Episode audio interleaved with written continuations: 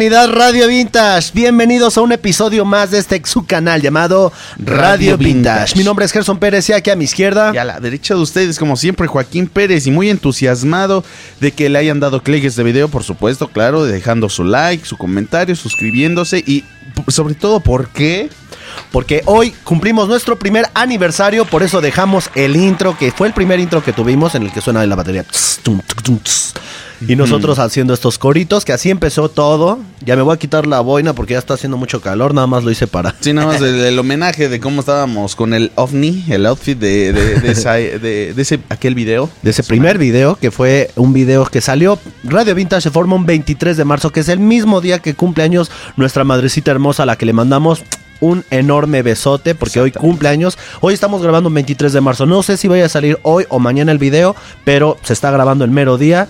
Y pues hoy vamos a hablar de un tema que a ella le apasiona bastante, que son The Beatles, que es muy cagado porque nosotros teníamos la idea de que el canal se iba, íbamos a hablar solamente de música de los Beatles, de Queen, Sí, o sea, de como Pink que Floyd, dirigido ahí a canciones, a grupos de... Rock clásico. Exacto, rock clásico o de pues, Estados Unidos, Europa y así, ¿no? Y en pero, inglés. Y en inglés, exactamente. Básicamente todo eso. Pero, pues nos dieron la vuelta a las cosas de la vida, todos ustedes, que han sido muy amables con nosotros, muy chingones también, pues se, se estuvo yendo por otros horizontes y estamos muy felices, pero este va a ser como que otro homenaje para nuestra preciosa... para no- nuestra hermosa, que le encantan los Beatles, es su banda favorita, también la mía.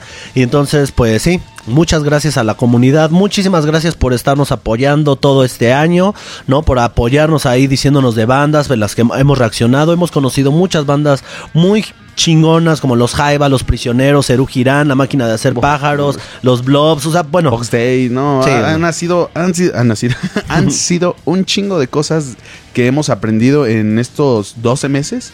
Un poquito menos porque pues todo esto empezó ya más o menos como por julio, más o, más, más o menos por ahí, que ahí nos empezaron a, a lanzar estos grupos que la verdad nos han fascinado, porque pues también somos músicos, ¿no? O sea, apa- aparte de que pues nos encanta la música, somos músicos y apreciamos tanto las melodías como las letras, o sea, todo y nos han cambiado muchísimo nuestra perspectiva de lo que teníamos en mente de lo que era la música latinoamericana. Exactamente, así que por muchísimas gracias a ustedes que son una comunidad tan chingona y que siempre está ahí opinando y ayudan a retroalimentar a la misma comunidad con sus comentarios. Algunos se avientan unos textotes así enormes y a mí me encanta, son los siempre los leemos todos sus comentarios, Sí, sí, así sí. que por favor, síganos ayudando en este viaje, síganos ayudándonos para que siga creciendo la comunidad, suscríbanse y demás.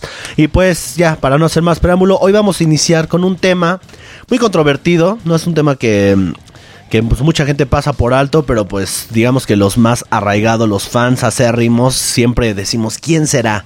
¿Quién será ese quinto Beatle? Exactamente, es ¿Cómo? una pregunta muy, muy, este, pues muy concurrida ya hasta incluso de- dentro de esos mismos años. Habían personas que se proclamaban sí mismos quién eran los quintos Beatles, o otras personas decían, no, pues yo pienso que tal, yo pienso que tal, y así. Entonces vamos a poner aquí en este bello episodio que... Pues a resolver este gran misterio, ¿no? Y a decir con argumentos, pues quién se llevaría para nosotros como que el título del quinto El Beatle. título del quinto Beatle. Para, como parte de esta investigación, tengo aquí una revista que fue muy famosa, bueno, medianamente famosa en México, que se llama La Mosca en la Pared. Esta es la edición número 9, en el que habla pues, de la segunda parte de los Beatles. Y, y me encantó. Fíjate que aquí hablaban mucho de cuestiones así de puros músicos, de lo que nosotros pretendíamos hablar. Te Sí. hablaban de las historias de las bandas como de The Who, los de Queen, de los Kings. Estaba, estaba muy chido. La verdad no sé cómo es que pudo morir esta hermosa revista. Y aquí hay una parte, un apartado que dice ¿Quién fue el quinto Beatle? Así que está escrito por Alejandra Tobar. Como Vamos parte introductoria vamos a leer tanto introducción para ver, ver, para adentrar en, para entrar en materia. en el tema. Dice, a lo largo de los años que van de 1960 a 1970, mucho se habló sobre la existencia de un pretendido quinto Beatle, pero de todos aquellos que fueron nombrados en algún momento con tal honorífico título, cuál o cuáles realmente merecían llevarlo. Todos sabemos una verdad de pero orgullo. Los Beatles son cuatro. Se trata del cuarteto de Liverpool y según apunta la aritmética, un cuarteto está integrado por cuatro elementos. Sin embargo, no siempre los Beatles fueron cuatro. En sus inicios, cuando realizaron la primera gira en Hamburgo, Alemania en 1960, de hecho eran un quinteto conformado por John, Lennon, Paul McCartney, George Harrison, Stuart Sutcliffe y Peter Best. Algunos de estos dos últimos tendría los merecimientos necesarios para ser considerado el quinto Beatle. Veamos. Y pues con esto inicia, pero pues nosotros hemos checado en muchos libros, en una antología enorme que tenemos de los Beatles, eh, escrita por ellos mismos, son videos donde ellos mismos salen a contar su historia.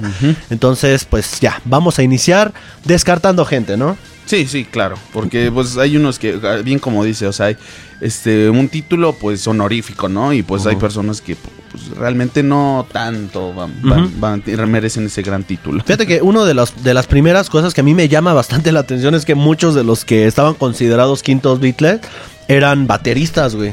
Sí. Hay tres bateristas que están considerados el quinto Beatle.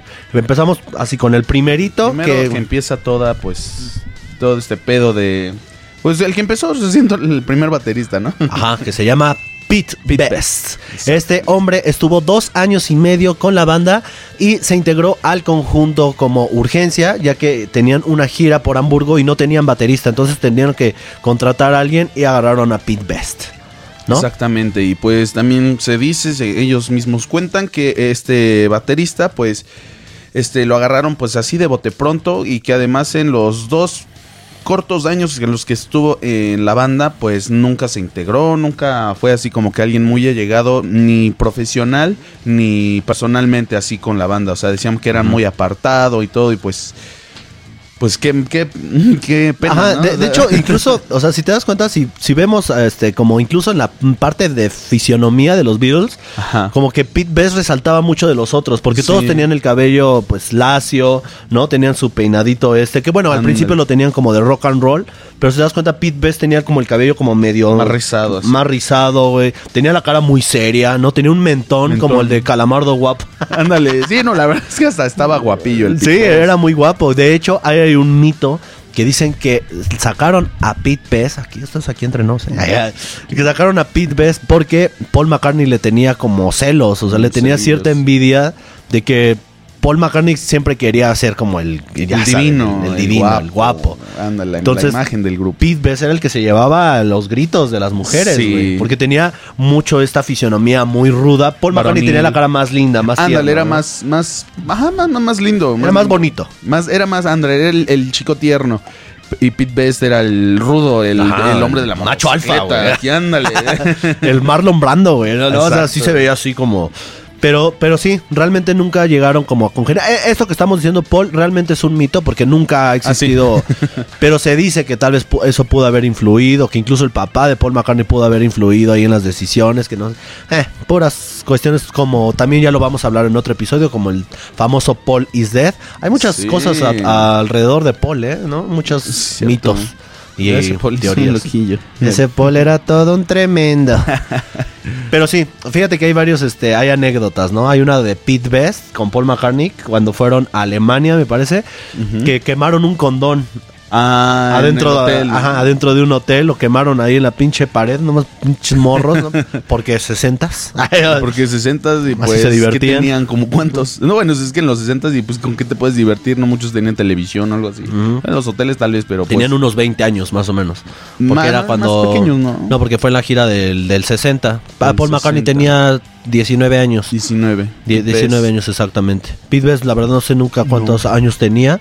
Eh, sepa, no. pero sí, los metieron a la cárcel, de hecho, por, por haber incendiado el condón. Estuvieron ahí un día en la cárcel.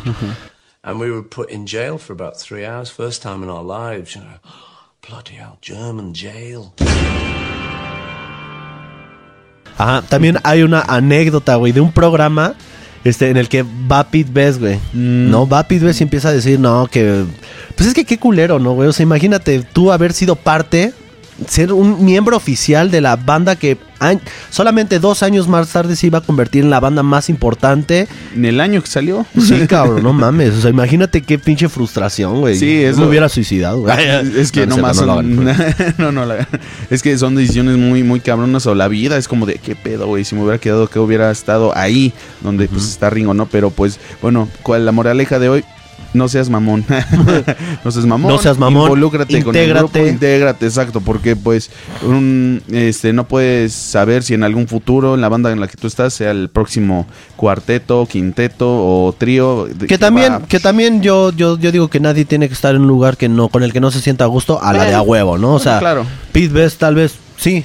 el, pedo con él es, que sí se acabó dedicando a eso con otras bandas, güey. Ajá, es eso, o sea, porque si te vas a dedicar a eso, pues pues sí, ¿no? Intégrate. Eso es pues, parte del profesionalismo, chicos. Sí, O sea, aunque te cague la banda con la que estés, pues una cosa es una y otra cosa es otra. O sea, hay que ser, es lo que decía Queen, güey, ¿no? Dicen, nosotros hay, han habido conciertos donde no nos hemos hablado en un mes, pero llegamos y tocamos muy profesionales, la gente no tiene por qué enterarse de esos pedos, ¿no? Claro. Este, y sí, de hecho, Pete Best, hay mucho, mucho que gira en torno a él. Incluso hay en un episodio de los Beatles, de los Beatles, de los Simpsons, donde habla de los borbotones, que ves que, que este de Barney sustituye al, Al jefe, jefe Gorgory, Gorgory. y toda la gente empiezan a gritarle porque la gente se enojó, güey. O sea, incluso Sí. está ahí en el video en el que siempre, en el que decían eh, Ringo never, Pete Best forever, ¿no? O sea, así, les empezaban a aventar cosas y hasta George Harrison se metió a los golpes para defender a Ringo porque le- lo querían golpear, güey. Sí, o sea, Se puso denso. Se puso denso el asunto, pero pues al final ten- terminó siendo el Beatle más carismático, de los más carismáticos, porque ni Ringo. siquiera... Ajá, Ringo, exacto. Porque este hasta en, en los conciertos hay los carteles así de I love Ringo, ¿no? O sea, creo que tenía hasta incluso más seguidores y eso que no era el más guapo. Exacto, y como dice George Era Harrison. Ringo siempre estuvo ahí porque la verdad cuando no podía ir Pete Best llevaban a Ringo y dicen Ringo siempre fue el, el cuarto Beatle, solamente que tardó un poquito en llegar a escena. en ser, en ser en- formalmente el integrante, pero Exacto. pues terminó siéndolo, ¿no? Entonces, pues por eso no podemos considerar a Pete Best como el quinto Beatle porque pues se lo sacaron, o sea, no, Sí. no- no hay otra forma, ¿no? Ah, pues digamos que él también él solito se sacó por Ajá, ser se mamón, mamón. Por andar de pinche mamador. Y ahora Salud. vamos con otro baterista. El segundo baterista en la lista se llama Andy White. Mm. Andy White. Andy White lo contratan porque justo cuando sacan a Pete Best, ellos ya tenían que grabar con George Martin, ¿no? La primera canción que digamos que fue su primer éxito, no fue su primer número uno, pero sí fue su primer éxito que se llama Love, Love Me Me Do. Do. Entonces, estaban buscando un baterista, llevan a Ringo y este George Martin le dice, van, van a, grabar la canción, pero no puede entrar este tu baterista porque George Martin no conocía a Ringo. conocía a Ringo, dice. yo ya traje un baterista profesional, se llama Andy White y Andy White va a tocar Love Me Do. Ringo Starr dice George Martin que incluso Ringo nunca se lo perdona. Sí, de- no, de hecho en la, en la misma antología dices algo que nunca no, no se le ha podido perdonar a la fecha. Ah, que le dice, nunca, me, nunca deja de recordarme el día que lo sustituí por el baterista profesional. Pero ya en la versión de estudio, ya Ringo es el que lo toca. Reproduce lo mismo que hizo Ando- Andy White. Entonces, también se descarta Andy White como el quinto Beatle. Porque, bueno, sí, es que si ustedes se ponen a checar quién fue el quinto Beatle, les van a salir miles de nombres. O sea, nosotros vamos a agarrar como Los algunos... más emblemáticos un poco. Ajá, gente que sí estuvo ahí involucrada, ¿no? Este, de verdad. gente que estuvo involucrada. Andy White se sale, pues solamente estuvo en una canción. Bye. Tenemos al tercer baterista de esta lista, el tercer y último baterista en esta lista, que se llama Jimmy Nicole. Exactamente. Jimmy Nicole es, es el, el baterista del... El sustituto. El sustituto, ok, sí. Este, en este momento de... Hubo un concierto ahí que fue como por Australia. Ajá, fue en Australia y en Asia. Ajá, este, por ahí. En mediados de 1964, Ringo le da una Le da laringitis. una laringitis severa y pues no, por tanto no podía asistir a los conciertos, entonces llega este sustituto y pues bien, pues lo hizo bien hasta Sí. incluso se, se- hubo como una buena pues este Tuvo, una buena química, tuvo una buena química con los Beatles. No como el este, Pete Best. No como Pete Best. Aparte, es- este güey tenía tenía su mismo peinadito, ¿no? O sea, Ándale. muy profesional el güey, porque el, el cuate ya era baterista, tocaba, había tocado en un álbum que se llamaba Beatlemanía. Entonces ya conocía muy bien las canciones de los Beatles y lo necesitaban de urgencia ya, güey. Pero ya. De hecho, aquí está bien cabrón. Porque este Brian, Brian Epstein, cuando les sugieren vamos a traer un baterista de reemplazo, este George, George Harrison se puso al pedo, güey. Les dijo, ni madres, si van a tener a un baterista de reemplazo, van a tener que reemplazarnos a dos. Entonces Brian Epstein, con su mentalidad que tenía de hombre de negocios, les dijo, la, es cancelar la gira y provocar el malestar de miles de fanáticos o continuar la gira y provocar el malestar solamente de ustedes tres. ¿No? Entonces no había, no había este que, que, que moverle, ¿no? George Harrison se tuvo que tragarle el orgullo. Metieron a Jimmy Nicole, tocó en ocho conciertos. y pues lo sacaron. Bueno, pero no lo lo hizo. sino, pues, Ajá, simplemente, era pues, un ya- reemplazo, no era un sustituto. Ándale, ya. Que lo- también fue, más adelante fue suplente de la banda esta de, de Dave Clark Five. Los que cantan la de Because. La de... It's right. ¿A poco? Órale. O sea, Jimmy Nicole siempre fue baterista suplente ahí de, de grandes bandas. Sí. Este, y más adelante se, se dedicó a la música, pero ya no, ya no tuvo ese. Pero pues digamos que los Beatles fue una gran plataforma, ¿no? O sea, imagínate Sí. qué chingón tener en, tu tu currículum. de, toqué con los Beatles ocho conciertos. ¿Cómo la ves, puto? Y Ringo Starr estaba bien triste porque baterista, ¿no? Los bateristas tienen la autoestima baja. Y ese güey pensó que ya lo habían sustituido, Sí, que ya no, lo ya querían. valió verga, ya no, ya no van a llamar y todo. Pero no, sí. Es que Ringo era, como ya lo había mencionado, era de los uno de los integrantes que más los fans querían, apreciaban mucho por su carisma. Es que era muy carismático. Muy, muy dices, "No, ma, carismático". quiero, quiero abrazarlo. quiero ser su amigo. Sí, Ringo, aparte de esa narizota. esa nariz, que era como un homenaje al moco. que pensaban que era judío. ah, sí, Que cierto. pensaban, pero, hasta pues, lo intentaron matar, güey. Tuvo amenazas de muerte porque pensaban que era judío, Sí, güey. y el de no, no, no. No, I'm not I'm not a Jewish. Y pues Algo bueno, esos son los tres bateristas, ¿no? Los tres descartados, los tres fungieron, fueron importantes, estuvieron ahí. Bueno, Andy White no tanto, ¿no? O sea, Ándale. porque solamente estuvo ahí, pero Él Jimmy- llegó, él llegó pues por cuestiones pues de la de la empresa, ¿no? Ajá, por cuestiones de la empresa, pero, el pero- que sí, pues Pete Best y Jimmy Jimmy, Jimmy Nicole. Nicole, eso me va el nombre. Ajá, Jimmy Nicole. Y ahora vamos con uno que fue importante en los inicios de los Beatles, que se llama Tony Sheridan. Tony Sheridan en 1961 graba una canción de él que se llama My Boney. Si no hubiera sido por Tony Sheridan, los Beatles tal vez nunca hubieran sido famosos, güey. Bueno, o tal vez sí, ¿no? Por- porque pues eran muy buenos, eran muy talentosos. Pero en esa época, Tony Sheridan graba una canción, era un cantante pues, solista, necesitaba una banda de apoyo, una banda que estuviera atrás de ellos tocando. Entonces contacta a los Beatles, los Beatles tocan atrás de él, ¿no? O sea, tocan ahora sí que la música era su banda, su orquesta, Su orquesta, sí, sí, sí. Ajá, este, y sacan esa, este, esa canción que se llama My Boney. Esta canción es muy importante porque se hace, tiene un mediano éxito ahí en Inglaterra y un día llega una chica con Brian Epstein, que era el dueño de una discográfica. Y llega y le dice, oye, ¿no tienes el álbum de My Boney? Dice, no, My Boney, no, no, no me viene a la cabeza de quién es. Dice, es de Tony Sheridan y los Beatles. Mm. Dice, ¿quiénes son los Beatles? Dice, son una banda de aquí de Liverpool. Entonces Brian Epstein se va a, A Liverpool, a la caverna. Ajá, se va a la caverna, los escucha y bueno, ya, lo demás es historia. Más adelante vamos a estar hablando de Brian Epstein. Entonces, Tony Sheridan fue importante porque literal fue el quinto Beatle en ese momento. Ajá. Porque tocó con ellos, o sea, estuvo, estuvieron ahí, pero Incluso fue como que más, en ese momento, pues más figura, ¿no? Porque Ajá. los Beatles estaban atrás y él estaba pues como de enfrente, ¿no? Haciendo más como protagonista. Cuando... es, a mí me recuerda mucho esa anécdota, güey, la de, de que ellos estén tocando atrás, como lo que pasó con Radiohead. Oh. Radiohead siempre fueron fans, fans bien cabrones de los Pixies. Pixies. Este Tom York. Entonces, en una de esas pasan los años y Radiohead se convierte en una de las bandas más importantes del mundo en los noventas y van a hacer un concierto y le dicen, este, te van a abrir los Pixies. Y, y Tom York dijo, ni madres, No, güey. ni madres. No me pueden abrir los Pixies porque yo los admiro a ellos. Ellos son una, son la mejor banda, son mejores que Nirvana, son mejores. Ellos, ellos sí tocan grunge y que no, y no, no, no los dejó. O sea, Tom York, a pesar de que era el concierto de Radiohead, de- decidió ser abridores de los Pixies porque le tenían mucho respeto a esta banda. Entonces, lo mismo pasó aquí. O sea, los Beatles, que era la bandita pequeña, Ajá. ¿no? Se acabaron. Acabaron no, ma- imagínate, Tony Sheridan no tenía idea de quién estaba tocando atrás de ellos, güey. Sí, cabrón, no, o sea, no, pues yo creo que nadie. ¿Y ahorita o sea, quién recuerda a Tony Sheridan, güey? No. Nadie, güey. Pues salud. Era como- salud. No, no, era el Tony Salud por esos pinches.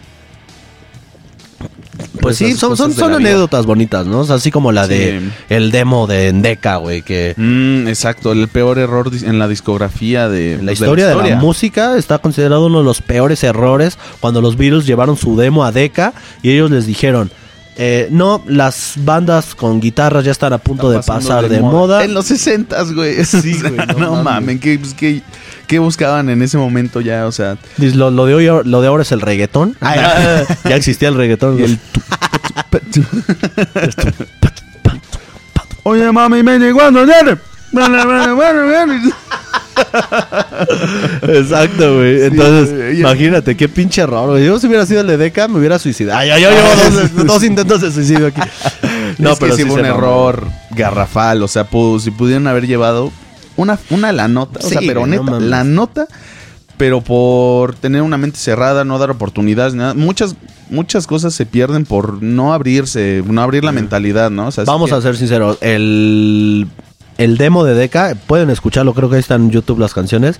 No es muy bueno, güey. O sea, realmente no se nota la genialidad de los Beatles. Mm. Pero sí había una que otra canción, es que son como 20, ¿no? Pero sí había una que otra canción que sí decías, ah, esta sí, esta sí entra, güey.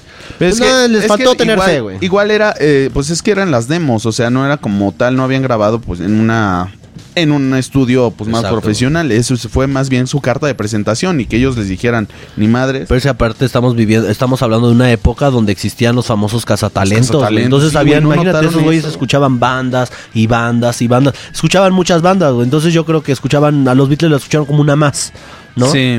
Entonces decían, ah, ¿estos qué me pueden ofrecer, güey? Nada. Hay otros 20 igual, pero no.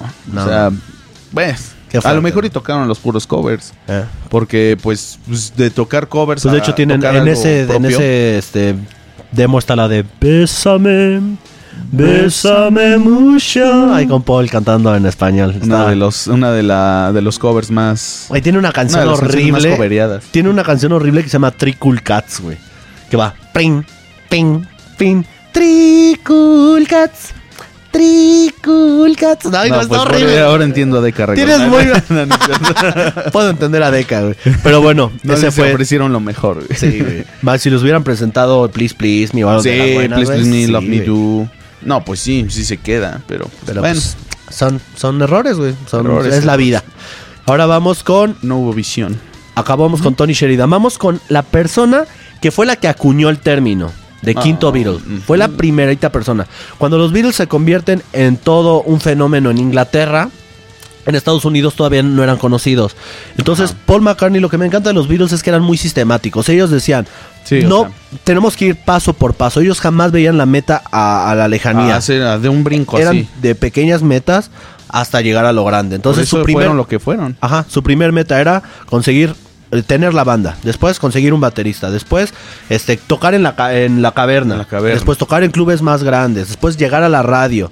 O sea, eran así. Vamos de Grabar su disco. poco a poquito. Entonces ellos le decían a Brian Epstein, nosotros no vamos a ir a Estados Unidos hasta que tengamos un número uno. ¿No? Dice, porque muchas bandas, como los, este, los Crickets, ya lo habían intentado y se habían ido allá a, a Estados, Unidos, y habían y acababan tocando por abajo de otras bandas culeras, ¿no? Entonces dijeron, nosotros no queremos No, eso, si nosotros vamos, vamos a, a presentarnos chingón en un lugar, pues, pues de prestigio y no ser este, no abrir telón a nadie más. Ajá, no ser una banda más. Exacto. Entonces, esa fue la única eh, propuesta que le hicieron a Brian Epstein. Esos cabrones están tocando en Francia. Y justo cuando están tocando en Francia, les llega un telegrama a Brian Epstein que le dice: Enhorabuena, desde los Beatles acaban de llegar al número uno por la canción I Want to Hold Your Want to Hand. Hold your hand. Entonces dice este Brian Epstein que le habló por teléfono a George Martin, George Martin. que se pusieron una, Una peda. Pero una peda. Sí, pues es que no mames. O sea, es que. yo, bueno, yo, yo incluso creo que hasta actualmente tener un número uno en Estados Unidos, pues es como. Pues ya tener un nivel. Pues cabrón, de, de, de- de que pues está haciendo todo un éxito en. No solamente en, en donde tú resides, sino. Pues Estados Unidos, quieran, queramos o no, pues es el cruzar el charco, güey, darle Sí. la vuelta al mundo, güey. Entonces, imagínate. Y era la que- meca de la música. que George Martin y él, ves que dice hasta George Martin, ese día este, nos amanecimos. Nos amanecimos la pedita. La peda, güey. Ellos dos solitos, Brian Epstein y George Martin. Yo, yo me imagino esa plática, güey. O sea, yo me, yo me los imagino no. bien pedos escuchando su música y diciendo, güey, Estamos haciendo algo de huevos. no mames, que cala, verga. No, Encontramos a los indicados. Daría lo que fuera por que haya una máquina del tiempo y estar en ese día con ellos en la Mm. peda y tocarles la puerta. Güey, no mames, eso, esta banda va a ser... ¡Ah! Es- no, no tienen ni idea, apenas están empezando. Bueno, entonces se van a Estados Unidos. Y allá había un locutor de radio, un disc jockey, que se llamaba Murray. Murray, Murray the K. Como ¿no? el del Joker. Exactamente, que le dan el- plomazo. ¿no? Entonces él estaba siempre bromeaba sobre el término del quinto Beatle. Él es el primero que lo acuña. Y está considerado, incluso George Harrison dice en la, en la entrevista, ¿no? Este, en la antología, En la antología. que Murray the Kay era una persona muy agradable y que mucha gente lo consideraba el quinto Beatle porque promocionó bastante el álbum. Antes, fíjense que antes había un término muy oscuro dentro del mundo de la música que se llama la payola.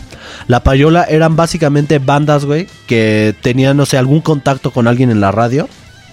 Y le daban dinero, güey. O sea, le pasaban el álbum y le pasaban una corta, o sea, le pasaban una cantidad de dinero choncha.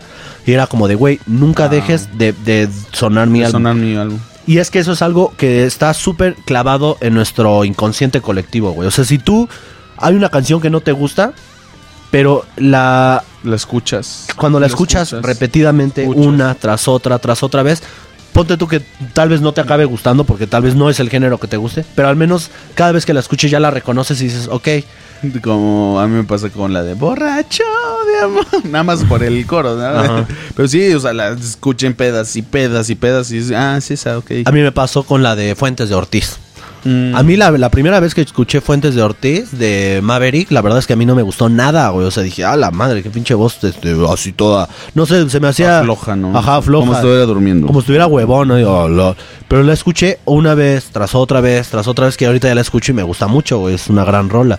Pero así, eh, y así nos pasa con muchas bandas, güey. Necesitamos escucharlas. Y por eso yo siento que ahorita, actualmente, no pasa lo que antes, güey. Antes, las bandas se convertían en bandas prestigiosas durante años. O sea, los Beatles, Pink Floyd, son bandas que se convirtieron así porque estaba el pedo de la radio. O sea, solamente tenías la forma de escucharlos, eran en la radio o comprando el álbum, güey. Sí. Ahorita con Spotify hay tantos artistas que van y vienen No, súper, o sea. que nada más pegan una vez y ya, güey. Entonces, Sí, pues es que antes era más, incluso pues para las personas era más complicado, así como tú acabas de decir, pues ahorita Spotify, ahorita tú agarras tu celular y dices, ah, pues quiero escuchar esto o esto o esto, ¿no? O sea, el consumismo está así a lo que va.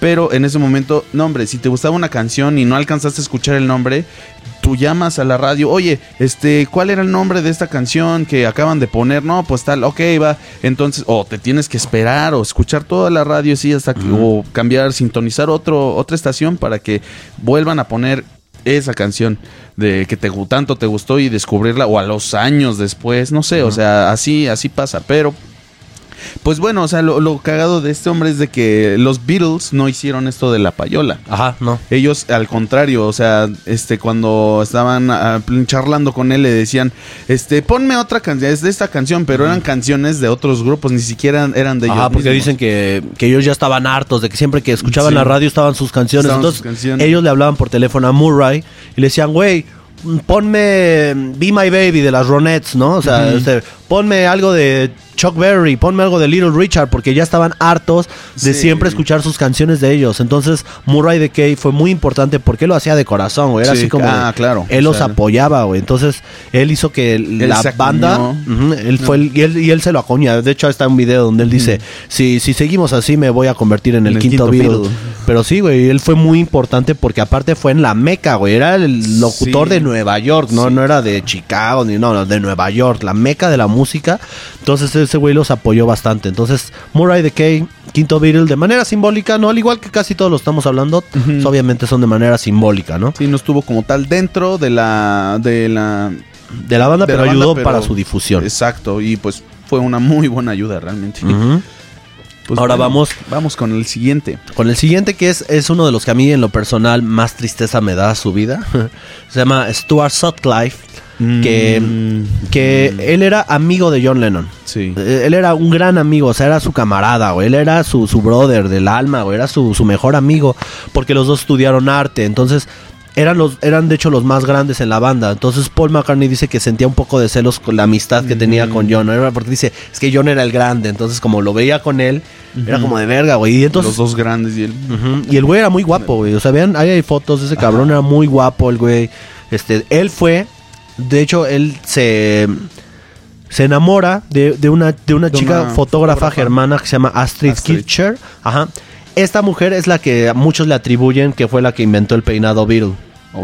Pero ella, de hecho, en una entrevista se cagó en eso, güey. Dijo, claro que no, este... Stuart Sutcliffe, o sea, este güey, dice, él ya tenía este peinado porque así se peinaban los chicos en Inglaterra, en, eh, perdón, en Alemania. Dice, y los Beatles le vieron el peinado, les gustó y este lo... Ya se lo, se pues, lo pusieron. pusieron. Pero todo el mundo siempre le atribuye a Astrid, la novia de Stuart, el peinado de los Beatles. Y Stuart, güey, no tocaba el bajo. O sea, necesitaban un bajista. Y hasta ves que dice George Harrison, era mejor tener un bajista que no supiera tocar el, el bajo a no tener un bajista en O sea, un- absoluto. Un, guitarrista, un guitarrista que no sepa tocar el bajo a, no te, a, pues, a este man, ¿no? bueno, o sea, para no decir que era, pues, malísimo, pero pues no, No, era- sí, sí era malo. No, no, no tocaba nada. Entonces, de hecho, hay varias fotos donde Stuart está tocando de espaldas De al espaldas. público. Porque dicen que luego habían otras bandas que estaban tocando y se fijaban en los acordes de las otras bandas. Entonces, Mm, dice, como este güey no, no pues erraba todos los acordes porque no era bajista, le decían, güey, ponte de espaldas al público. Entonces tenía que tocar de espaldas No, para que no se el cuenta oído para algunas personas. Luego, bueno, es que no todas las personas pueden como que apreciar tanto el sonido del, del bajo, pero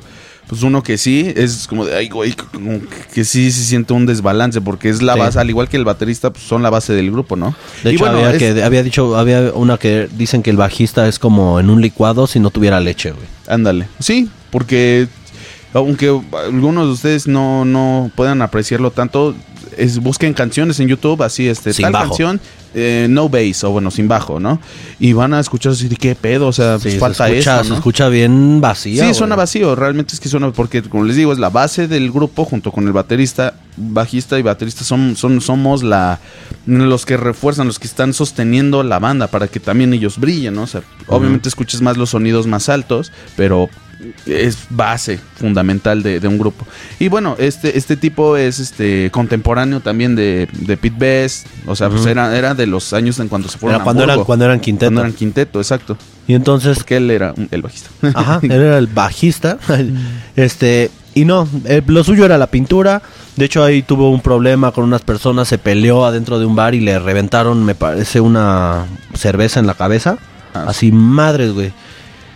Siento muy feo por él porque murió a los 21 años de edad, güey, por un derrame cerebral que fue a raíz de Causado ese putazo que le dieron en la cabeza, güey. Murió muy joven y George, John Lennon, la verdad es que ese, esa fue una de las muertes que no llegó a superar, al igual que la de su mamá, al igual que la de Brian Epstein, o sea, fueron, porque sobre todo porque era muy joven, güey, ¿no? Y entonces Sí, pues era su. Brody. Y era No, su hermano, güey, era su, su colega, güey. Entonces, pues sí, Stuart, Sutcliffe también tiene un lugar muy, muy especial para todos los bitlemaníacos porque fue una figura muy simbólica, ¿no? Dentro de la banda en los primeros años. Ahora Bueno. vamos con... Fíjate que en 1988 es que entran los Beatles al Salón de la Fama del Rock and Roll. Justamente eh, en 1988 y durante la ceremonia George Harrison dijo que si existió un quinto Beatle, para él fue Neil Aspinall o de Derek Taylor, güey.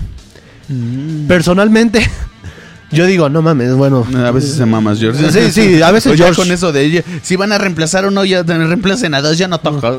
no mames. Sí, a veces Ah, la declaración de. George no.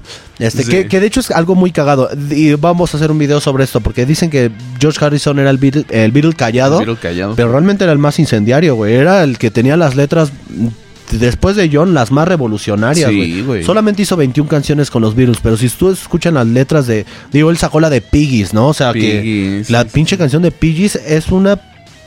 Pero declaración cabrona al gobierno, gobierno. que hasta Charles Manson agarró la, el título para matar, para inspirarse en los asesinatos a Sharon Tate, güey.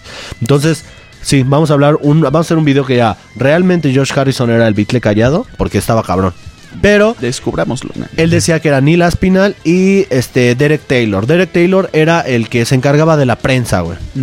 Él fue, de hecho, también fue muy amigo de los Beatles, pero básicamente él hacía eso, güey. O sea, era el que se encargaba de todo el pedo de la prensa, el que se encargaba de promocionarlos, de, de hacer todas las notas sobre ellos y artículos en el periódico, el que hacía todo ese pedo. O O sea, realmente- que era más como igual, como yo lo pondría como en un puesto como de Murray, o sea, igual, igual o sea, pues la difusión, ¿no? De, de en tanto al grupo, pues bueno, también era su chamba, ¿no? De la prensa, entonces, para que se siguieran teniendo esta, estas, este, entrevistas y todo eso de la prensa, pues, pues no sé, siento que estarían igual. Exacto. Y ¿Neil Aspinall? Neil Aspinall todavía, todavía. Todavía. ese sí ya es. Porque incluso. Neil Aspinall sí, sí, él estuvo desde el inicio, desde el inicio, de hecho, él estudió en la misma en la misma escuela que Paul y que George, o sea, los conocía desde niños. Al principio fue su chofer, pero ya después se convirtió en el road manager, ¿no? Sí, o sea, pues pasó de, exacto, o sea, de, de llevarlos, de llevarlos personalmente a los lugares, a llevarlos personalmente a, Sí, a los lugares, o sea, a los pinches lugares. Qué chingón, ¿no? Imagínate, tú ahí empiezas como chofer y te acabas convirtiendo en un... Ah, porque aparte se volvió súper millonario el Sí, cabrón. o sea, Porque aparte el güey se metió... Lo, lo chingón de, de Neil Aspinall es que ese güey se involucró con la banda integralmente, o sea, e- ese güey aportó ideas para el Sargento Pimienta, aportó ideas para lo que fue en el Magic and Mystery Tour, o sea, ya también musicales, o sea, el güey se empezó a tocaba el piano, ¿no? Sí. Entonces se empezó también a involucrar en cuestiones este musicales, era un gran amigo de ellos. Neil Aspinall también, todos, todos los bitlemaníacos amamos a Neil Aspinall, lo queremos mucho, porque la verdad es que él fue una pieza muy importante dentro de los Beatles, incluso en el álbum este de Love, en la, el DVD de Love, que fue un, eh, un espectáculo Un- un que se hizo del Círculo del, Sol. du Soleil. Ajá, Ajá. el- del Circo du Soleil. El círculo y- sol. este que usaron música original de los Beatles este bueno la ahí la le metió metió mano el hijo de George Martin ah, sí. pero al final decía este este este álbum está dedicado a George Harrison y a Neil Aspinall. porque murieron por, por más o menos por la misma época entonces pues sí Neil Aspinall t- también un quinto Beatle muy simbólico eh, muy querido para, para muchas personas Claro. y ahora vamos con Mal Evans. Ma- Mal Evans para mí es como una, también como una extensión de Neil Aspinall. Es el, el del cabello largo, del De gafas. Ah, Ajá, sí, el, que, el que anda tocando el yunque de ajá. Maxwell Silverhammer. Que también fue chofer de los Beatles y también lo mismo que Neil Aspinall. Empezó como chofer y ya después le empezaron a dar otros pedos ahí. Los ya- cargos más arriba. más arriba, Ahí, estuvo esas, sí eran, en Apple. esas sí eran oportunidades de crecimiento. no que en los pinches.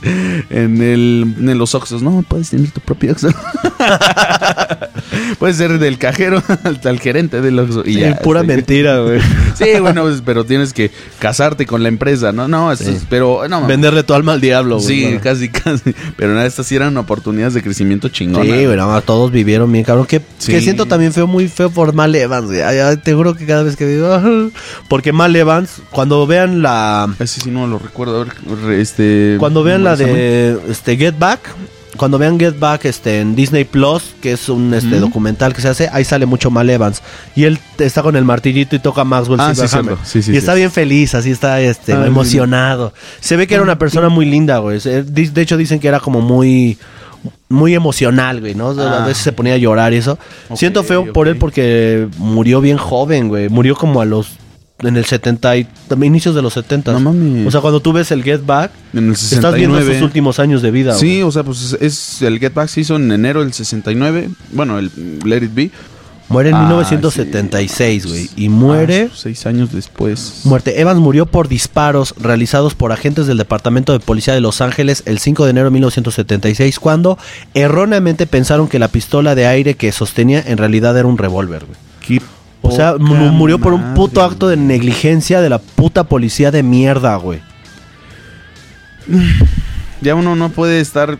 Ya uno no. De hecho, yo luego voy en la calle caminando y, y cuando veo un policía, aunque sé que no hice nada, aunque sé que estoy libre, luego siento más miedo que cuando veo a alguien que se ve más sospechoso porque te asalte o Claro así. que O sea, sí, es que es- totalmente. Yo siempre he dicho que cuando tú vas a una a un pueblito y ves ll- lleno de policías, e irónicamente uno piensa, bueno, si hay muchos policías me debo sentir seguro porque estos cabrones me van a cuidar. que debe ser eso. Pero güey. no, güey, si, si ves un chingo de policías te, te entra nervio, güey. O sea, sí, te- es- sí, sí, es como de puta. eh, Aunque es, es lo que digo, sabes que no tienes nada que temer ni nada, pero sientes, sientes un miedo, güey. O sea, y qué, qué, qué poca madre, ¿no? Qué culero que en vez de sentirte protegido, como dices, o seguro, a salvo, te sientas como de puta madre. Me, me- ¿Qué me van a hacer ahora, cabrón? Aparte tener una pistola de agua, güey. O sea, Güey, las pistolas de agua güey. tienen una estructura, güey. O sea, ¿qué, qué tan mal policía debes de ser para confundir una pistola de agua, que es el, la- el arma que utilizas, el instrumento que tú utilizas, güey?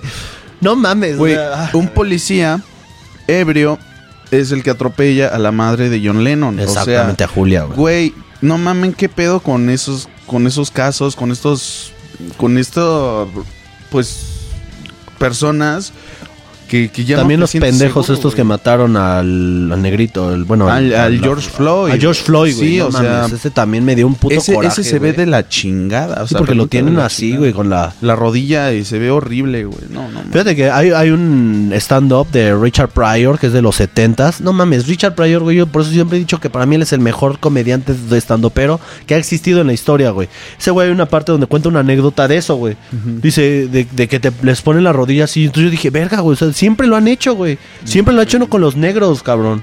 No mames. Madre, güey. No mames. Siento, bueno, con los afroamericanos, bueno, se entiende, ¿no? se entiende, se entiende. Se entiende. Pero bueno, Mal Evans, güey. La neta, Mal Evans, ah, me- ese, ese es uno de los otros casos que me dan coraje, güey. No. Así cabrón, güey. Porque la neta, se veía que era bien lindo, güey. Se veía que era bien lindo. Vean las fotos, era un gordito, era un pinchocito, güey. Sí, un osito, sus lentes, cabellito largo, o sea... ¿Qué, qué tragedia? Yo no sabía eso, güey. O sea, neta, me, me acabas de dar una noticia así súper triste, cabrón. Sí, cabrón, no, da un Lamentable. Por eso cada vez que vean ahí a, yo- a Mal Evans pegándole, al- Pegándole al yunque. No mames, vas. Porque eso es lo bonito de esa parte, güey. O sea, Ajá. porque es que dice, necesitamos como que un yunque o algo así. Y lo Y lleva. Lo lleva, güey. O sea, sí, de ahí está. Y bien feliz. mm, Clan, Clan Maxwell. Porque él, él es el que hacía los, los sonidos Los- del los yunque, del martillo. Plan, clan, Maxwell, clan. Silverham. No mames. Qué feo. Ah, su madre. güey. Pues un brindis por, por aquel hombre hermoso. Y ahora sí, vamos a entrar de lleno Con los pesos a los que sí, pesados. a los pesos pesados. Bueno, vamos a descartar a la última, que está, que es a Yoko Ono. Ah, sí, sí. bueno, a ver. Ah, es que Yoko Ono, a la verga, mira, yo podría hacer un video entero sobre Yoko Ono, güey. Porque Yoko Ono para mí es. Es un cóctel de emociones, güey. Ni la odio, ni la. Ni la amo. ni la amo, porque no. Este. Pero también siento que la gente a veces es muy injusto, muy injusta la gente con ella. Pero también Yoko a veces la, hace cosas que dices, güey, Sí. ayúdate tantito, mija. Sí, sí, sí. Porque, a ver, Yoko Ono entra a la banda de los Beatles porque John Lennon este, va a Nueva York. Hay una galería de arte ahí que están haciendo que eran obras de, de Yoko, De Yoko Ono, Ono. ¿no? Que era una artista conceptual japonesa, ¿no? Que tenía ideas ahí muy... Muy del arte que mm, Antonio García Villarán, que es un youtuber y, y Mm. artista, es muy buen artista. De hecho, Sí, ya me sí, puse sí. a checar sus pinturas que ha hecho el cabrón. Muy bueno el güey, o sea, sabe de lo que habla. Exacto. Entonces, el güey hace un video en el que habla de que si Yoko Ono hacía arte o amparte. El amparte es un término que él acuñó, Que habla del, del, del AMPA, del arte, la mafia del arte, ¿no? Este, y de cómo muchos artistas, y digo artistas así entre comillas, porque no son artistas, nada más tienen alguna idea ahí medio rara y ya la, la llaman arte. Le llaman arte. Y no, yo sé que el arte es muy subjetivo, güey, pero también hay cosas que dices, no mames, o sea, un, imagínate que un cabrón lo cierre, lo sienten una hora en un museo sacándose el moco y comiéndoselo. Una hora haciendo eso, güey. Y obviamente lo vas a justificar, ¿no? Mucha gente, porque mucha gente va a empezar a mamonear y va a decir, Oh, ah, yo sí. creo que eso representa este, a la sociedad que se el ocio que estamos manejando hoy en día. que La gente ociosa que se regodea dentro de su propia mierda. Y se dices, no, Ah, güey, sí, güey, no mames. Sí, o sea, se puede justificar todo, güey. Y dices, no seas mamón. Bueno, así era el arte de Yoko Ono. Pero John Lennon, que John Lennon sí era un artista, güey. O sea, No John mames, Lennon, claro, John güey. Lennon una vez dijo una, una frase bien hermosa, güey. Dice, yo soy un artista. Un, denme una tuba y aunque no la sepa tocar, voy a hacer algo con ella, güey. Exacto, y eso es lo que cualquier otro buen artista puede hacer. Y bueno, no es por nada, nos somos iguales. Denos, denos. denos, denos, eh, ahí ya estaremos sacando. Mira, aprovechando este primer año, seguiremos sacando. Ser o no ser. Ella y Ali Lennon.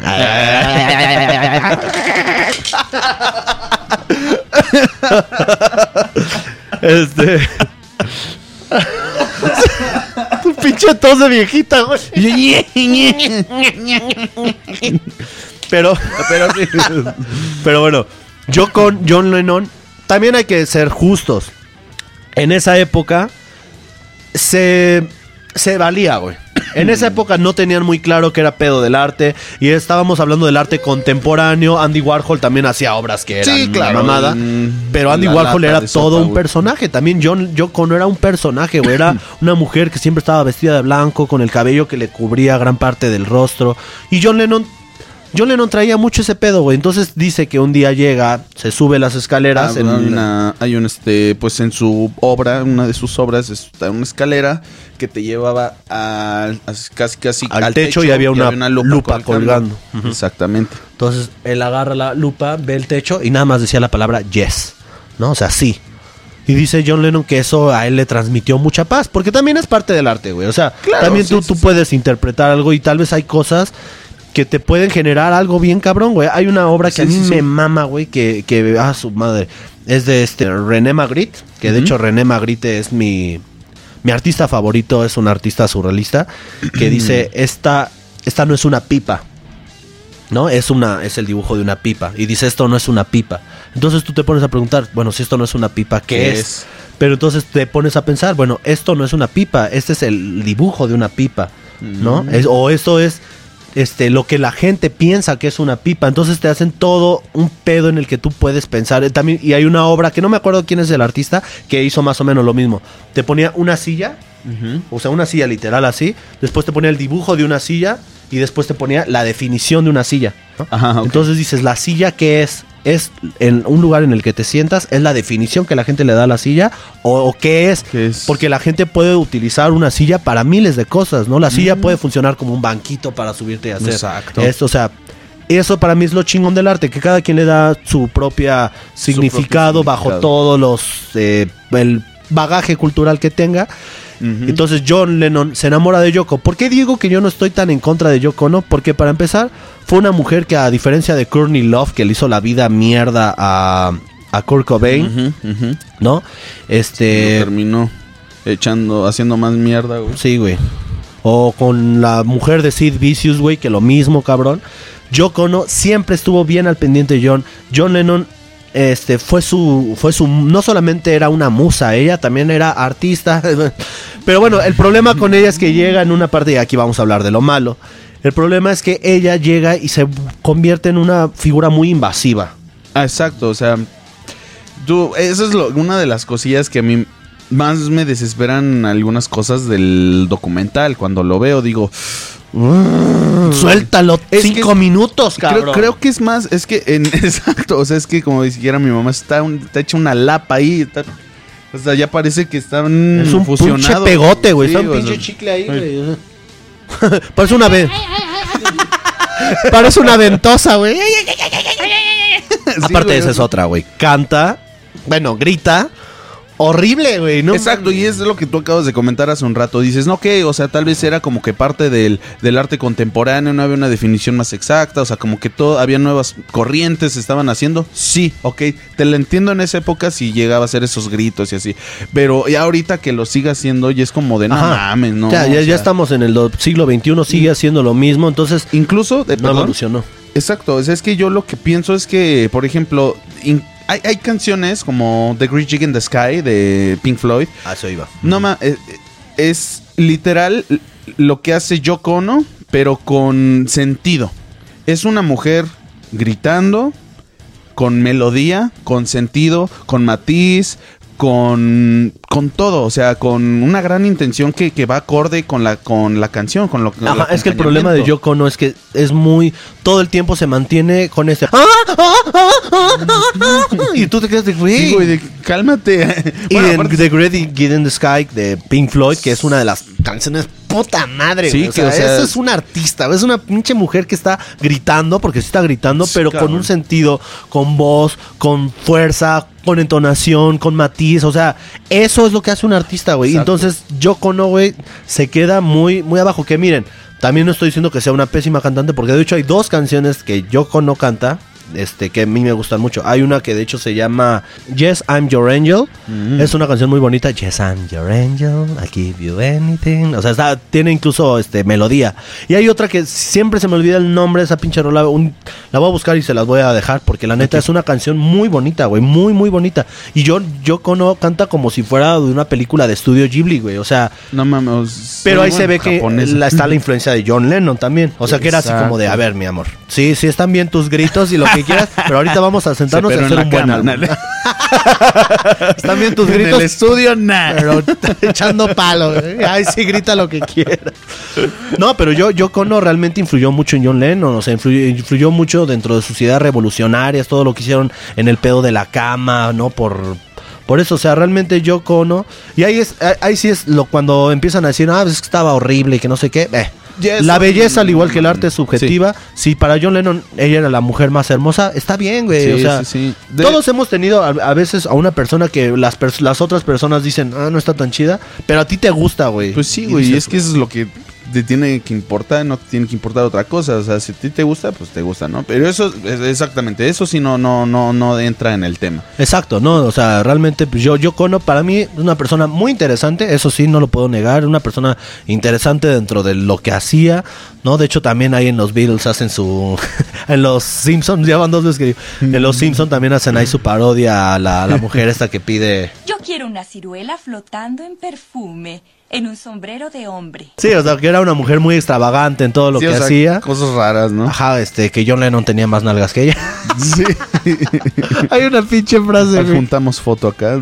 Hay un este puto meme, güey, que ves que dice, cuando te sientas mal, Recuerda que John Lennon. que John Lennon tenía más nalgas que yo. Pero va. Sí, o sea, realmente, y la neta, algo que yo sí le admiro a Yoko es que siempre, siempre, incluso después de la muerte de John Lennon, siempre estuvo al pendiente de todo, güey. O sea, de cada cosa siempre estuvo pendiente de que la música de John Lennon siguiera viva.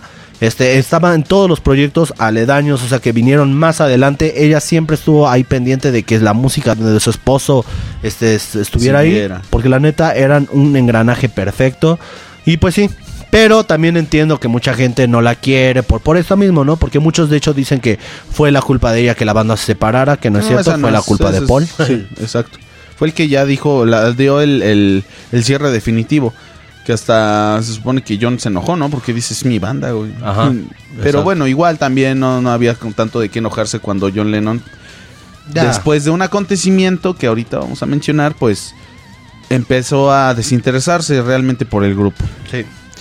Pero bueno, pues yo creo que podemos concluir que, bueno, Yoko no, pues tampoco. No, no, Yoko no. No es la... la- porque Ni ella ni ninguna de las esposas, porque también Sí. siempre ponen a todas las esposas a Linda y dices, güey, ellas No, se- en nada, no, no aportaron en nada a la O banda. sea, lo mucho O sea, la que más aportó, tal vez yo siento, y que ese sí es el ejemplo de una novia del músico chingona, es Linda McCartney. Linda McCartney. Ella, no hasta desde el nombre, es, es lindísima esa mujer cuando están en el estudio. Ella está con él, sí, pero después respeta el espacio, respeta el área de trabajo, que es lo que no hace Yoko, que es lo que sí desespera un poquito en el documental. Sí. Pero, o sea, ella está admirándolo de, digamos que de cerca, pero de lejos, o sea, porque está tomándole fotografías a Paul, a, a Ringo, a- al estudio, o sea, ella está presente, pero no, no estando aquí así. Ajá, no, no era invasiva, o sea, ella estaba, Ándale. estaba ahí, estaba presente, iba a ver cómo Paul tocaba, pero no estaba ahí metida en incomodando a todos, ¿no? Porque pues quieras o no, parte del ser creativo es eso, güey, estar ahí todos. Estar en, en- concentrado en lo que están Entonces haciendo. imagínense, eh, los Beatles de por sí tenían un humor muy gracioso, muy sarcástico, muy juguetón, Sí. y te volteas y ves a la japonesa así, Sí. con no su cara inexpresiva, pues sí te salta, güey, Sí, como o de sea, verga, güey. Hasta, hasta si la llegue, si llegan a topar, mira, desde, ay, ya, me sentí incómodo. Sí, porque aparte John Lennon era un hombre muy tóxico, güey. Pero bueno, quitamos a Yoko Ono y ahora nos vamos con la gente para mí más importante. Es correcto. Empezamos para mí con Eric Clapton. Eric Clapton llega en el álbum blanco. Ok, sí. Este, y digamos que fue la primer persona, o sea, los Beatles sí llegaron, sí llegaron a tener este gente de orquesta, Ajá. este, pues obviamente para Yesterday, los, las cuerdas, para el Revolver, obviamente para el Sargento Pimienta, te- Mm. tuvieron mucha gente de orquesta, pero no era como una figura importante. importante dentro. en el que dijeran necesitamos a esta a esta persona para que suene bien la canción o para que la canción salga a flote. No, pues, en ninguno de All You Need Is Love, A Day in the Life no funcionó eso más que con esta canción precisamente. La canción While My Guitar Gently Weeps. While My Guitar Gently Weeps, Que es la canción 7 fenomenal. del primer álbum, del, bueno, del primer, la primera parte del álbum blanco de los Beatles. En esta canción, John, George Harrison estaba buscando un solo, güey, pero no le salía, o sea, no, no quedaba con la música que estaban tocando y dijo, ¿qué hago? Es que Y, él, y le decía a John Lennon, es que tiene que sonar el solo mm, muy como Eric Clapton. Y él decía, es que. ¿Cómo hago que suene muy Eric Clapton? Ajá. Ah, pues le hablo a Eric Clapton. Y dijo George Harrison, pues le hablo a Eric Clapton, que es mi super amigo. Es mi, es mi brody. Es mi hermano, que después Eric Clapton está considerado como el máximo exponente del chapulín. del chapulinear. Bueno, para los que no sepan, para los que son de otros países, aquí en México se les dice chapulín.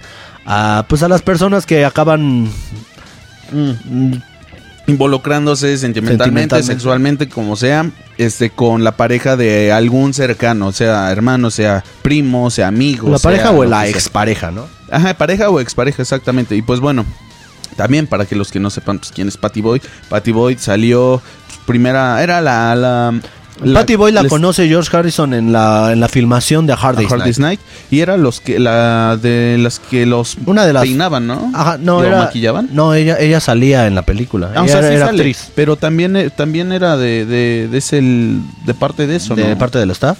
Ajá. Mm, Según- no según- yo recuerdo que era la más la, la actriz que de hecho sale ahí en una parte que es una de las de las que trabajan ahí en el metro. Ah, según- más bien en el tren, en el metro. Pero exactamente, pues termina estando con George Harrison, tiene una relación y todo. Este, pues George eh, se clavó mucho en su mundo, en su pedo y pues Y pues ahí entra Eric Eric Clapton Clapton a hacerle "Eh, el qué quite. peda". ¿Qué onda esa mi Patty? Entonces, sí. Vamos a echar pati. ¿Qué onda mi Patty? Vamos a ponerte en, en cuatro patis. ¿No? Y entonces John Lennon, ok, este, George Harrison y Eric Clapton fueron muy amigos, compartieron gran amistad, compartieron chicas. y Patty Boyd está considerada una de las grandes musas, del arte del- porque inspiró dos canciones hermosísimas, güey, de la historia de la, del rock, que es Something de George Harrison y Laila de De Eric Clapton. Clapton. Entonces, puta madre. Que también últimamente están muy, muy, muy de moda decir que, que los hombres este, las quieren musas porque les, les da miedo Les que sean artistas. artistas, sí. Bueno, no todas las mujeres son artistas, ¿no? O sea, y parte del. Y también las mujeres tienen a sus musos, ¿no? O sea. Sí, exacto, exacto. O sea, no, no, no, no, no Sí, vamos a no, meter no es una pedos. no es una cuestión de género, güey, ¿no? Pero pues sí, o sea, Patty Boyd no era no, no tocaba ni nada, entonces era realmente era la musa de ellos, a lo que la que inspiraba, su belleza trascendía a la parte creativa de estas personas. Y, y pues sí, Eric Clapton fue la primera persona que figura que se involucra con los The Beatles y que saca Ya en un estudio. ya en un estudio y- formalmente. Y, que de hecho no le dan los créditos por, por cuestiones ahí de, de, de- también de los abogados de ah por cuestiones de contratos este que no podía él- Empresas. Bueno sí Pues bueno, entonces, este sí, yo, es, yo, Eric Clapton, pues figura en uno de los pesos pesados de esta lista, de los que pueden ser así como el considerados. quinto Beatle aunque solamente estuvo en una canción entonces digamos que igual es como una colaboración muy importante un quinto Beatle simbólico ahora Y un vamos buen con uno que es todavía más importante Un escalón más arriba, tenemos al buen Billy Billy Preston. Preston. Exactamente. Uf. Este hombre, bota, carismático desde que tú lo ves este, llegar a los estudios, así de, "Eh, ¿qué Sí. pedo, güey? O sea, porque tú eh, viendo el documental, no sé, o sea, ya había cierta tensión, ya había como que muchos pedos, que no solamente se causaron en el álbum, sino ya pues, de años anteriores y así. de hecho venían del álbum blanco ya Ah, tenían sí. muchos problemas este el álbum blanco lo grabaron prácticamente por separado todos. Pues, cada quien grabó su manojo de canciones. No, no Sí, había o sea- ninguna relación ya entre los Beatles. Entonces había Sacan cierta el- tensión. Ajá, sacan el Let It Be y estaban muy mal. Entonces George Harrison, no, de hecho los va a visitar él. Ahí dijo, ah, vengo de visita. ¿qué Tal vez sí pedo, lo güey?" vi- tal vez sí le dijo George Harrison, vente aquí al estudio a estar un rato y ahí se están tocando y Billy Preston empieza a tocar el teclado, ¿no? Entonces ya le dijeron, "Oye, güey, ¿por qué no por qué no vienes?" Ajá, porque para esto, pues se supone que iban a hacer un concierto, un especial de televisión. Entonces, como que también necesitaban algo que diera fuerza a una de sus canciones para que, bueno, a varias de sus canciones para que la presentación saliera chingona. Pero todo resultó en que, pues, fue una presentación más corta y se terminó siendo un álbum. Entonces, ya él se involucró no solo en una, sino en varias canciones. Varias canciones. De hecho, este, cuando la, estábamos viendo el documental dijimos, verga, güey, no sabía que esta parte la hacía él, güey. No, entonces Bien, la neta Billy Preston, aparte no, de que se sí. ve que traía muy buena voluntad, traía mucho carisma. Talento. Aparte era la época, güey, 1969. eh, Sí. Hace unos años había pasado todo el pedo de los derechos civiles, ¿no? Se había muerto Luther King, o sea, Sí, o sea, estábamos en una época donde había denso. mucho racismo y que los Beatles hayan metido a una persona afrodescendiente dentro de sus tropas es algo muy simbólico, es algo muy de los Beatles, algo muy revolucionario, es algo muy cabrón. Porque la neta, la música en la que, que les gustaban a los Beatles, principalmente, no solamente a los Beatles, a muchos músicos de Inglaterra, a Pink Floyd, a Led Zeppelin, a los Rolling Stones, que eran abiertamente amantes de la música negra, del blues, Negra, Sí, claro. este, meter a Billy Preston dentro de sus filas, dentro de ahí, diciendo, miren, nosotros no tenemos miedo de estar con él porque esta persona es igual que nosotros. Sí. Eso para mí fue un acto de rebelión bien cabrón, un acto muy irreverente. Y la neta es que Billy Preston, muy chingón, era un gran, gran tecladista. De hecho, incluso cuando es el concierto en homenaje a George Harrison, Ah, él sale ahí, está, cantando ahí la de My Sweet. Lord, güey. Entonces, muy chingón, güey. No, y además creo que le fue a hacer un gran favor a la canción Don't Let Me Down porque estaba del Estaba asquerosa, güey. Del nabo. Pinche Paul ahí metiendo unos coros que mal, güey. Nobody ever lets you do. Y luego. No, o sea, güey, no, güey. Dices, no cállense, que nada más que, que sea Es Lennon. mejor que cante Yoko, güey. No, sí, o sea, él metió ya realmente lo que faltaba en la canción. Los arreglillos sutiles, pero ahí están presentes. Es lo que suena en- entre los versos de la canción y es un, un arreglo jugoso. Y entonces, por eso fue una, pues uno de los este que estamos nombrando en la lista más altos. Porque Exacto. sí, pues, no fue solo una, fueron varias canciones. Fueron varias canciones en el álbum. De, ese álbum de It Be realmente funciona mucho por él. La canción de Get Back. Mm. Yo no concibo la canción de Get Back sin el pinche piano de Billy Preston, güey. La neta. Sí, porque John rifa, Lennon güey. se chuta un solo, pero Billy Preston también el Sí, güey. No, una, una, una genialidad, güey. Sí, Billy es Preston, muy chingón. y aparte, como músico, él también tenía su banda y muy bueno, güey. Escuchen las rolas de Billy Preston, son buenísimas. Mi mamá Buena. tiene una que le mama, que ves que empieza como de circo. Ándale. Sí, güey. no. Billy Preston, chingón. Y ahora vamos con los dos más fuertes, güey. Los dos, mm, yo creo que. Yo no, es que, puta, cualquiera de ellos podría ser el quinto Beatle. Yo incluso podría decir que son seis Beatles, güey, porque poner uno por encima del otro está cabrón, güey. Los dos fueron. La- Empezamos con eh, el primero. Piezas claves. El Pues- primero viene siendo Brian Epstein. Epstein. Exacto. Epstein. Epstein. Epstein. Epstein. Él. Fue, pues, como ya lo este, habíamos mencionado anteriormente.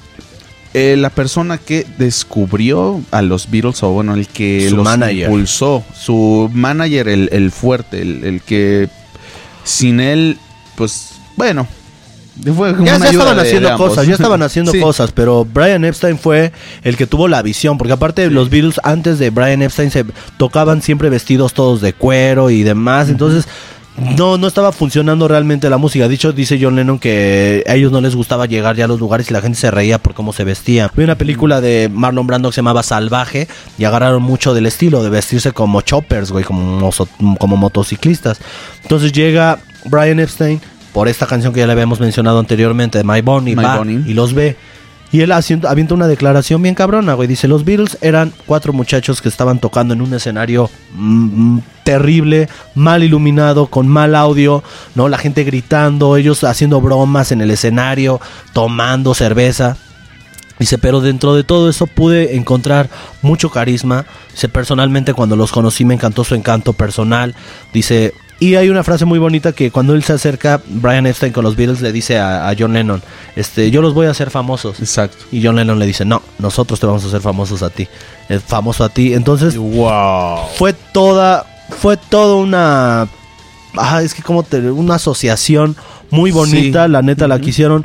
Brian Epstein fue el primero que los viste de traje, es el primero que se involucra con ellos, él fue el primero que le empieza a mover su- sus álbumes por todos lados, el que les empieza a conseguir todo. Realmente Brian Epstein, Fue el que los, los sacó a flote. O sea, Paul el- McCartney de hecho dice que él es el quinto Beatle. Sí, es que realmente fue como que también uno de los. pues, de los que hicieron el barco, ¿no? Para que ellos salieran al mar a, a- a- a explorar pues el mundo. Y entonces, por eso sí es una pieza súper importante. Y vaya que sí, este, pues los Beatles también lo hicieron famoso. Y este, pues también eh, su muerte es una de las más trágicas, de las más lamentables por la ignorancia, la inocencia de, eh, De esa aquella, época. de aquella época.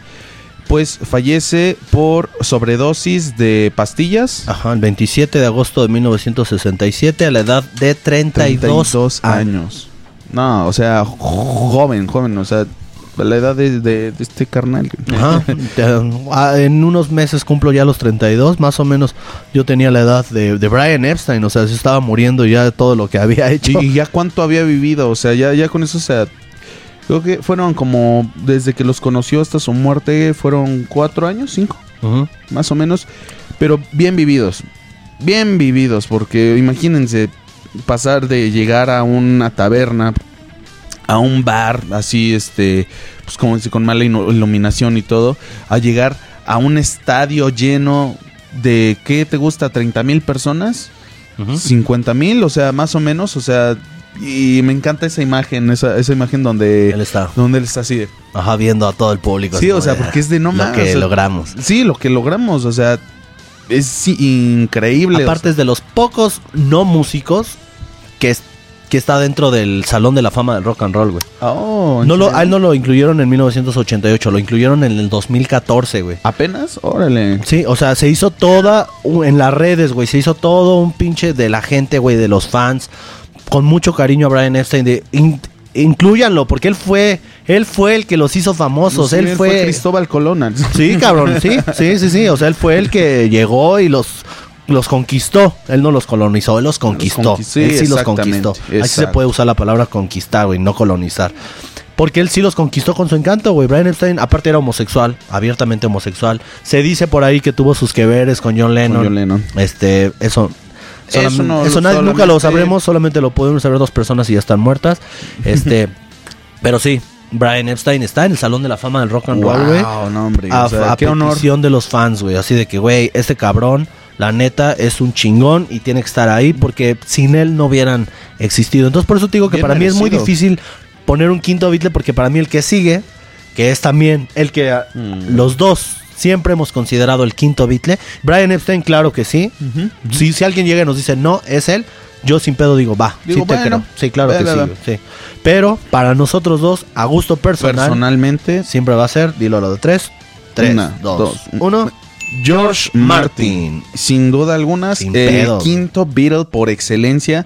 Tal vez no haya llegado desde los inicios con como Brian Epstein o más antes, pero creo que fue una parte fundamental de Es una de- pieza clave O sea, dentro de para que los Beatles pasaran de ser una banda pop a ser la banda más grande de todos los tiempos, una banda barroca, una banda compleja, pasaron de, de la música beat a la música progresiva y psicodélica, exacto. Sí, exacto. Porque bueno, o sea, aparte, no solamente fue el, el ingeniero en audio el, el responsable de grabarlos y de estar con todo el equipo de sonido, sino que también era músico. Era músico, era, arreglista. era director de orquesta, güey. Ese, ese güey fue el que puso los vientos a Yesterday, güey, que está considerada Los una de las mejores los- canciones. las cuerdas. Ajá, las cuerdas. ¿Qué dije? Vientos. Ah, los vientos, no pendejo. las cuerdas. Fue Sí. el que puso las cuerdas a Yesterday, que está considerada. Aparte, yo estaba ya en la parte aquí y me pone che pendejo. La, la canción, una de las canciones más hermosas de toda la historia, que es Yesterday, él fue el que puso la pinches cuerdas, güey. Él fue el que también pone este, las solo. cuerdas en el, en el Eleanor She's- Rigby. ah, Eleanor Rigby, She's Living Home. Él hizo She's el solo Home. de In My Life. In My Life, él lo toca. es un solo. solo muy barroco, o sea, un- está muy perro el pinche solo. O sea, no era solamente un músico de, ah, yo también sé. No, Sí, no. sabía Él chingón. sabía, él, él era, él era el maestro, güey. Entonces, Ujú. chequen En la orquesta de Day in the Life. Chequen de- todo lo que hizo Brian, este, Josh Martin. Si ustedes conocen canciones que tienen orquesta y eso, el responsable fue el gran Josh Martin, Sir Josh Martin, porque él también es, ah, también es un nombrado caballero, Sir. es un caballero. Y, y a- además de todo esto, hay que incluir que, por ejemplo, este, nosotros escuchamos Strawberry Fields Forever y, y es como de wow, o sea, ¿qué onda? Es- sí es muy psicodélica y todo, pero tuvieron que hacerse in chingo de, de pinches tomas Lágrimas para de que saliera. sangre, sudor de sangre, Sí, o sea, tuvo que estar horas y horas y horas porque eso también es pla- este, parte elemental de los Beatles, es de que sí, obviamente, pues ellos, los compositores oficiales de las canciones, pero también debes de, de hacer que tu ingeniero, la persona que te grabe, te conozca y te, y te ayude a que lo que tú hagas, pues su- suene bien, ¿no? Porque no puede sonar bien si el responsable que te escucha fuera de lo que tú estás tocando hace que suenes de la verga, ¿no? No, no, no, o sea, este hombre era el responsable de que sonara todo acomodado en su lugar, de que todas las grabaciones que se hicieron estuvieran en su lugar. Lo que mencionaba de Strawberry Fields, que me dio, ahorita me fui, es de que tomó, por ejemplo, nada más por poner un ejemplo, eh, para que la canción sonara como suena actualmente, tomó la toma 7, me parece, es fueron como veintitantas tomas.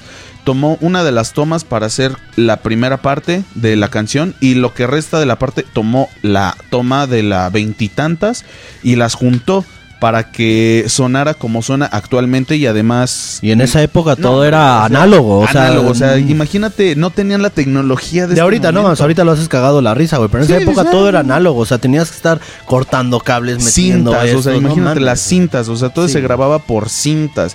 Imagínate grabar en las cintas, medir, eso es neta amor y este Al arte, al arte y también como que con seguridad en las personas en las que están están grabando, ¿no? George Dicen, Martin "Estos era es un artista, algo". güey. Aparte me mama Exacto, cada vez que sí, lo veo sí. a cuadro, güey. Su pinche voz, su Ah, voz su de presencia, es güey, el- sí. eh, para mí George Martin yo siempre lo he considerado el típico caballero inglés, güey. o sea, el hombre culto, el hombre sofisticado, el hombre que no era mamón, porque aparte eso es algo bien chingón, güey, que, que no era un pinche mamador sobrado de sí mismo, güey, era un güey no mames, George Martin para mí lo veo como de, ah, la verga, es como el abuelito que todos quisiéramos tener, Sí, güey. Era un cabrón que de- dice que él, cuando conoció a los Beatles lo que le encantaba era su sentido del humor negro. O sea, no era un mamador así como Sí, de, no no, era, "Oh, respétenme, ¿no? este- no, no, ándale, no, o sea, no, le encantaba, le gustaba el humor de ellos, güey. Entonces, George Martin, a su puta madre, güey. Ese güey, ese...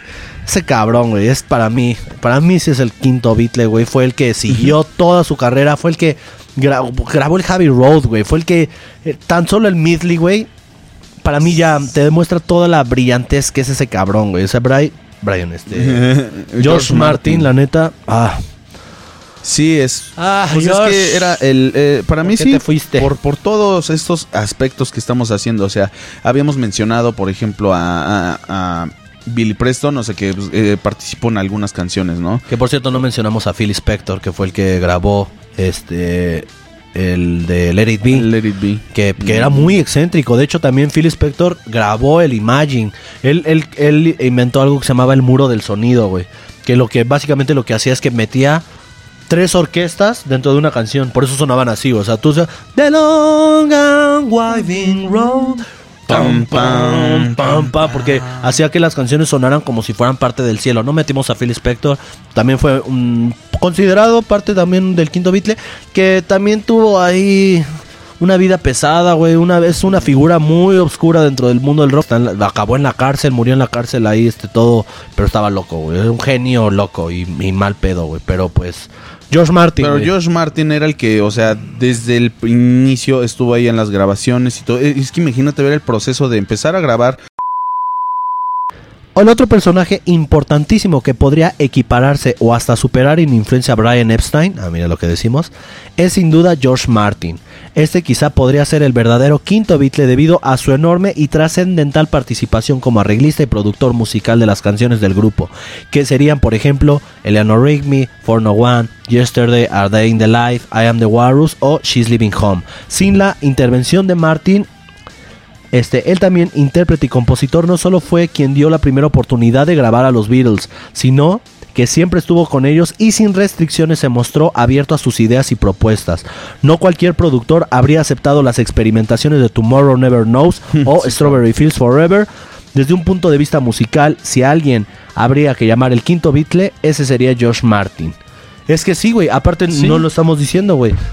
Ya lo habíamos mencionado. Los manda a la verga Deca, güey. Dicen, váyanse a la chingada, ustedes no van a hacer nada con su Tricul Cats".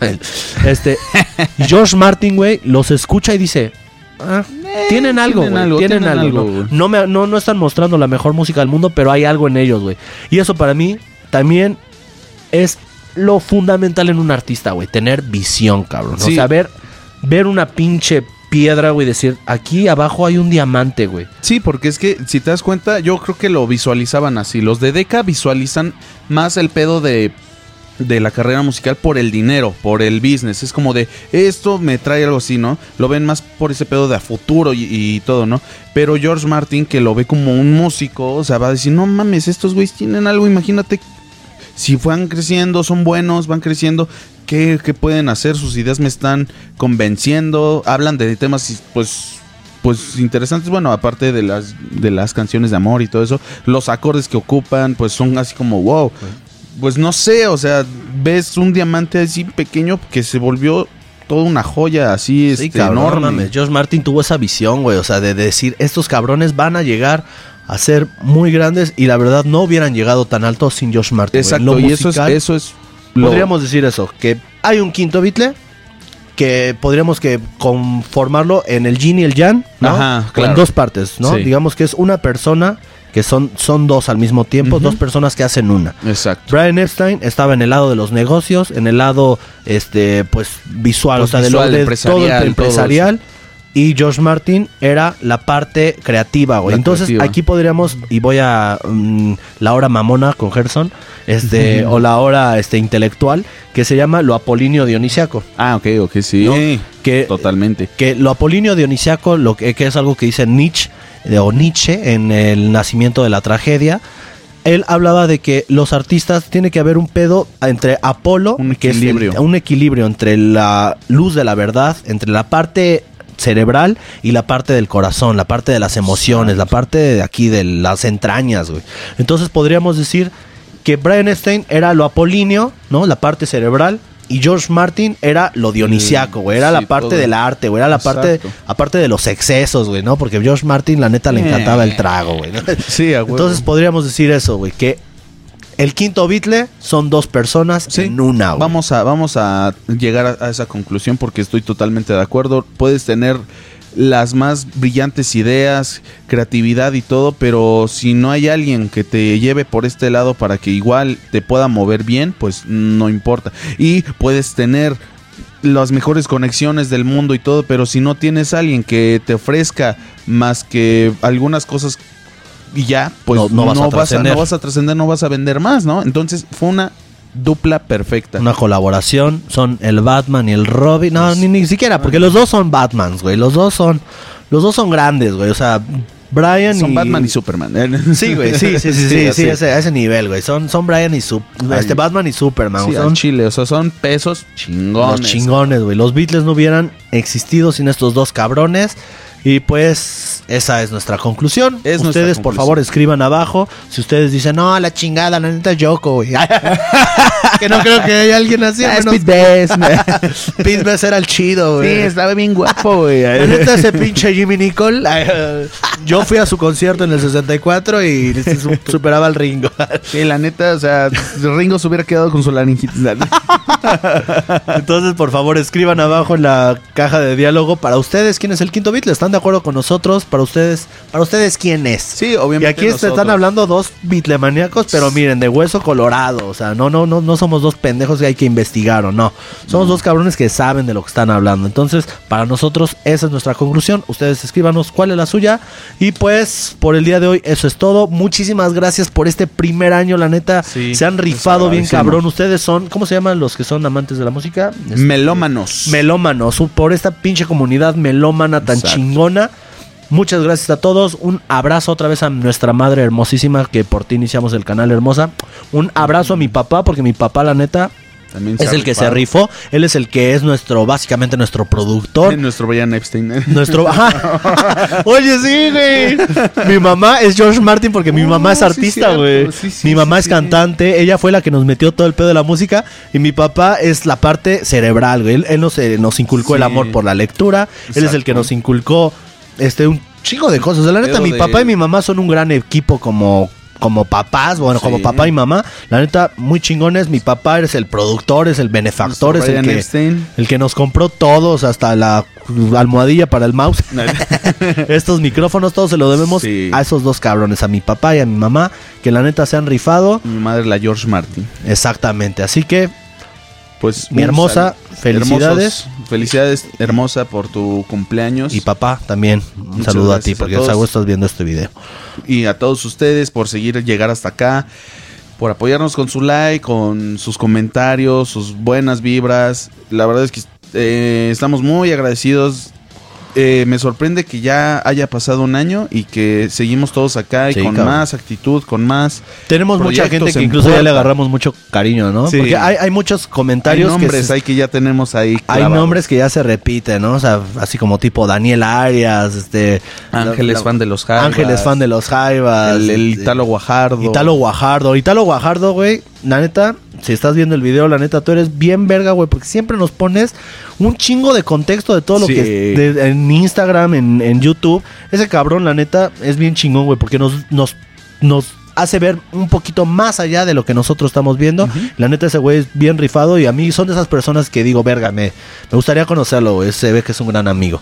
Algún Entonces, día, algún día. Algún Si día. todo se nos da. No estamos mencionando todos los nombres porque pues sería imposible, pero la verdad muchísimas gracias a todas las personas, a Magalí, que también me acuerdo Ah, ahorita Magalí, me- sí, cierto, sí, sí, sí. este a Magalí, a pues de hecho es que hay mucha gente, güey, o sea, hay mucha gente que ya ya ya todo el pinche ya, ya son este comentario recurrente. güey. ándale, y fieles, lo que me gusta es que no solamente se solamente ven los videos así de Ay, pues solamente va- vamos a, a- a ver sus videos donde reaccionan a música a chilena. lo que a lo que a lo que yo sé no o sea son personas que se animan a, a, ver de, de otras cosas no de O sea, todos los de videos todos, que subimos, todos. siempre están ahí y eso es lo, lo que yo agradezco.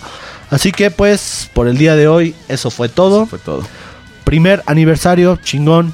Gracias a Se todos logró, porque ya lo, ya lo mencionamos, ¿no? Esta, esta, este canal no es de dos personas ni de tres con los sociópatas, no. También un saludo a mi Raúl, Raúl chingón, güey, que nos estás apoyando con los sociópatas. Este, este canal no somos tres personas, este canal somos toda la comunidad. Y pues es gracias a ustedes que estamos celebrando. Así que salud por ustedes. Una vez primer más, aniversario mi nombre es Gerson Pérez y aquí a mi izquierda. y a la derecha de ustedes Joaquín Pérez Y eso fue todo. Nos vemos en una emisión más. Salud. salud